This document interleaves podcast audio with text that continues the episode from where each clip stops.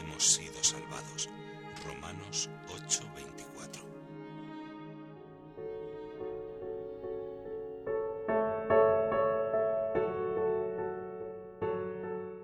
Quizás el documento de más fuerza probatoria de la resurrección de Jesús lo hace San Pablo inadvertidamente, sin pretender hacer un documento histórico. San Pablo está queriendo demostrarles a los corintios no que Cristo ha resucitado, sino que hay resurrección de entre los muertos, porque los saduceos no creían en la resurrección entre los muertos, y las corrientes que había entonces es que sí, que había otra vida, pero que no se resucitaban entre los muertos, y que no resucitaba nuestro cuerpo, que no volvería un día a estar glorioso. Y entonces San Pablo quiere demostrarles eso, y les está hablando. Pero, ¿cómo dicen algunos de entre vosotros que no hay resurrección de entre los muertos? Y entonces, intentando decir que hay resurrección entre los muertos, entonces empieza a hablar de Jesús, y es cuando va diciendo que Cristo, después de muerto, se fue apareciendo a unos y a otros. Se apareció a los apóstoles, se apareció a más de quinientos, de los cuales muchos todavía viven hoy, les dice. Y por último, como aborto de todos, se me apareció a mí. Ahí hay un documento probatorio históricamente de la resurrección de Jesús, pero no pretende él demostrar esto. Pero ahora, en este momento, lo único importante es meternos en el corazón de la Virgen y gozarnos, gozarnos de que ya estamos metidos en el cielo, porque ya ha entrado la cabeza, y como somos su cuerpo y la cabeza está metida en el cielo, en alguna forma, en esperanza, estamos metidos en el reino de los cielos. Ya lo dice San Pablo a los romanos, en esperanza hemos sido salvados.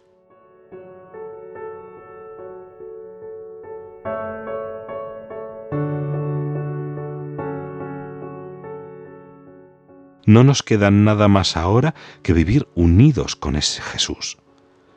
Claro, si tú te separas de ese Jesús, si pierdes la savia de ese Jesús, si dejas el injerto que te hicieron, entonces ni das fruto, ni das nada. Te hundes y serás rama seca y podrida y estéril, que no sirve nada más que para ser arrojada al fuego. Pero como tú no quieres eso, y si en algún momento esa rama sufre una herida, inmediatamente echa mano otra vez hacia el tronco de donde está injertada, y si tengo la desgracia de caer, echo mano para que me levantes, y si estoy en pie, te doy gracias porque me sostienes tú.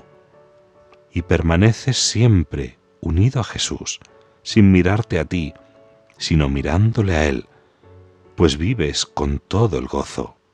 Gozarnos en tanto gozo como trae Cristo resucitado, porque el gozo que trae Cristo resucitado es esperanza de vida eterna, y la fe en la vida eterna, que nosotros un día gozaremos ya para siempre, como dice San Agustín, veremos, amaremos, gozaremos, y todo esto sin fin, sin fin.